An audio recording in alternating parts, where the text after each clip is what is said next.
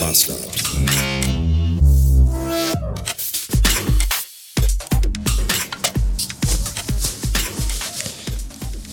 Ich habe duftende Mülltüten für mein Badezimmer.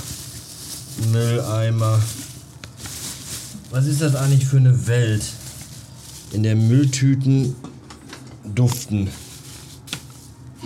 Vor allem im Badezimmer. Ich finde das. Die, die riechen auch irgendwie, weiß ich auch nicht, die riechen auch so ein bisschen penetrant wie so altes Oma-Parfüm. Das ist irgendwie ein bisschen seltsam. Ich habe das auch nicht bewusst gekauft und gesagt, oh, duftende Mülltüten, geben Sie her. Sondern das war eher, das waren die einzigen, die es in der Größe gab und die haben halt geduftet. Ja, weiß ich auch nicht. Na? Hört ihr das? Nee, oder? Ihr hört gar nichts, ne? Das, was ihr nicht hört, ist die Uhr, die Jasmine mir geschenkt hat. Die tickt nämlich nicht. Und jetzt könnte man dann sagen, was?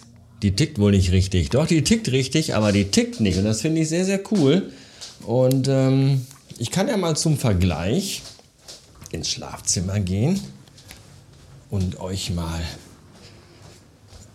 Richtung Wecker halten.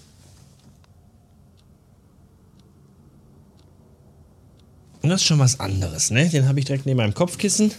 Auf meinem Nachtschrank stehen ist aber okay. Ich habe eh Kopfhörer drin, wenn ich nachts penne. Ihr wisst schon, Tinnitus und all das. Aber ähm, die Uhr gibt gar kein Geräusch von sich. Die hängt jetzt in der Küche, weil sie da optisch tatsächlich am besten hinpasst. Schwarz mit diesen Holzzeigern passt das zu der anderen Einrichtung in der Küche sehr, sehr gut.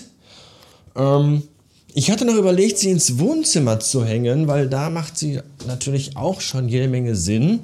Der Filius beschwert sich halt immer, dass es hier nirgendwo Uhren in meiner Wohnung gibt. Wobei ich mir dann immer denke, sei froh, dass du nicht in der Wohnung meiner Eltern gewohnt hast, so wie ich als Kind. Da gab es in jedem Raum, ich glaube, drei Uhren, wenn nicht sogar manchmal vier oder fünf. Ja, Uhren an den Wänden, Standuhren Uhren mit so Bommeln, die sich gedreht haben, die in irgendwelchen Vitrinen, in Schränken standen. Überall in jedem Raum gab es Uhren und Kalender. Leck mich am Arsch. In jedem Zimmer hing Kalender. Bei meinen Eltern in der Wohnung, egal wo du standest, egal in welche Richtung du geguckt hast, du wusstest immer, welcher Tag ist und wie spät es ist. Immer. Und das finde ich irgendwie auch nicht so gut. Dem Glücklichen schlägt keine Stunde, wie gesagt. Und äh, da muss man auch nicht immer wissen, wie spät es ist. Und ich glaube, in der Küche macht es auch Sinn, oder? Wenn man halt so morgens irgendwie dann Kaffee und das und dann steht man da und dann guckt man auf die Uhr und dann weiß man, aha, ich bin zu spät.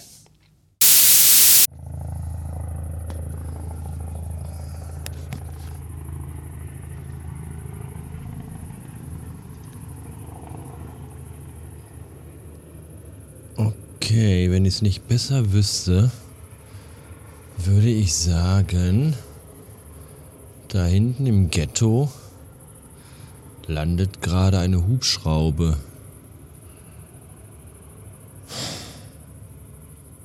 Um 22 Uhr abends passieren hier wirklich sehr seltsame Dinge.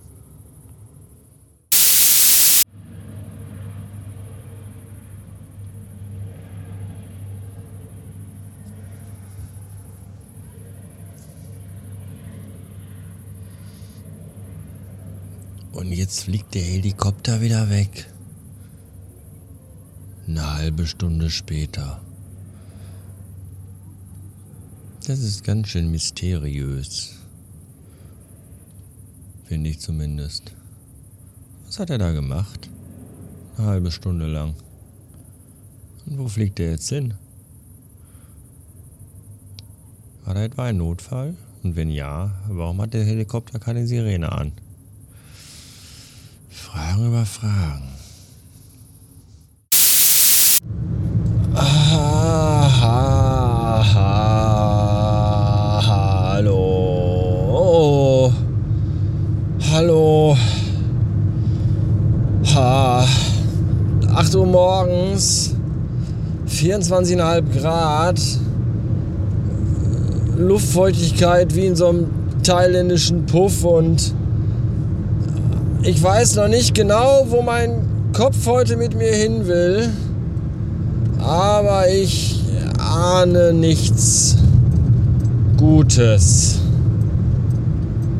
Äh. Ich bin gerade geblitzt worden.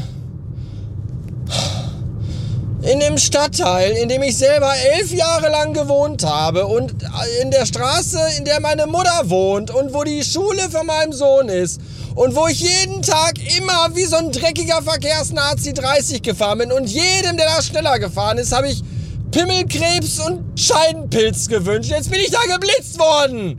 Und Ono, der alte Hurenbock, der hat sogar noch gepiept und gesagt, pass auf, hier ist ein Blitz. Ich dachte mir so, ja, ja, wo ist er denn? Wo ist er denn? Und wisst ihr, wo der war? Der stand am Straßenrand und zwar drei Meter vor diesem beschissenen Schild, auf dem steht, ja, ab hier darf man wieder 50 fahren, ist die 30-Zone zu Ende. Und man fährt ja auch nicht bis Strich zum Schild 50. Man fängt ja dann schon langsam so ein bisschen an zu beschleunigen. Und dann wurde ich, glaube ich, mit 38 oder 40 km, ich weiß es nicht, drei Meter vor dem Schild geknipst. Was ist das denn für eine Kackscheiße? Boah, das ist so scheiße. So, was ist das? So, das ist so ungerecht. Ich sehe am Tag, jeden Tag sehe ich sieben Leute, die einfach über Rot fahren, als wenn es das Normalste von der Welt wäre. Und ich, der immer überall aufpasst, dass er 50 wert, wo 50 ist und 30, wo 30 ist und der immer guckt und Rücksicht nimmt, wird an so einer beschissenen Scheißstraße geblitzt. Drei Meter vor dem 50-Schild. Wollt ihr mich verarschen?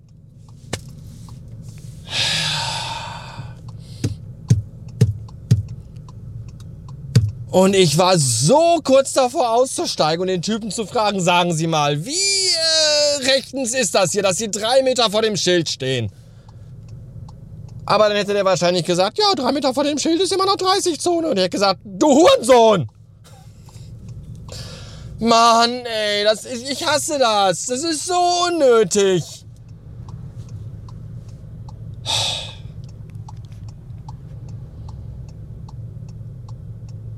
Boah. Ich habe so doll Kopfschmerz und Kreislauf. Wir haben 28 Grad und es ist total ekelhafte Luft draußen. Ich hasse alles. Ich werde jetzt den Rekorder ausmachen und bis ich zu Hause bin, nur noch im Auto jetzt schreien. Schreien, bis ich da bin. Und dann gehe ich in meine Wohnung und dann schreie ich da weiter. Und dann esse ich zwei Ibos und dann lege ich mich ins Bett und schrei so lange, bis ich eingeschlafen bin. Tschüss. Ah, wisst ihr, was das Schlimmste ist? Ich habe noch genau in den Wagen reingeguckt. Der, ich habe noch, ich bin da lang, das, der Ono-Bastard hat ja gepiept. Und dann guckte ich noch, denke, na, wo steht, ich bin natürlich 30 gefahren, denke nur so, na, wo steht denn der Blitzer? Wo ist er denn? Wo ist er denn? Wo ist er denn? Und dann war der ja da vor dem Schild. Dann habe ich noch für mich so gedacht, so, macht das denn Sinn, drei Meter vor dem Verkehrsschild noch einen Blitzer aufzuwusch? Und da war es schon zu spät. Ah!